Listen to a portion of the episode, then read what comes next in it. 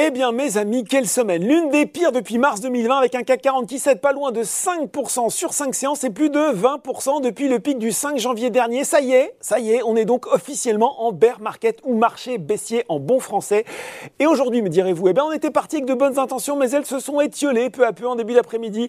Et pour finir, le CAC 40 clôture cette séance à moins 0,06% vers les 5883 points et 7,7 milliards d'euros échangés. C'est normal hein, cette journée des quatre sorcières marquées par l'arrivée à échéance des options et contrats à terme sur actions et indices.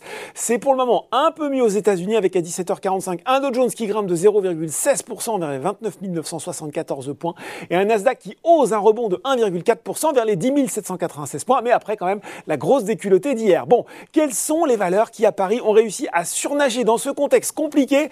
On a des rebonds techniques d'abord avec des titres récemment attaqués comme Valneva ou Orpea. On a aussi McPhee Energy qui finit en tête du SBF 120 à plus 7,3%.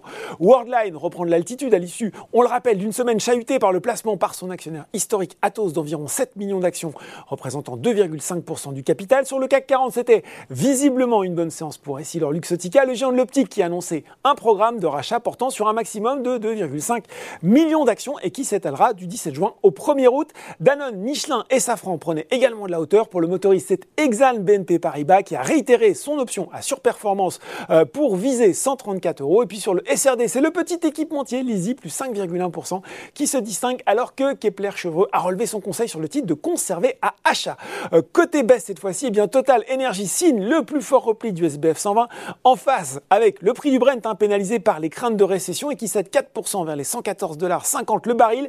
C'est rouge aussi pour Eurofin Scientifique, Société Générale qui a baissé sa recommandation d'acheter à conserver et euh, son objectif de cours de 111 à 80 euros 40. Eramet et Maison du Monde complètent le palmarès sur le SBF 120, alors que sur le CAC 40, ce sont aussi euh, Carrefour et Air Liquide qui sont sous pression.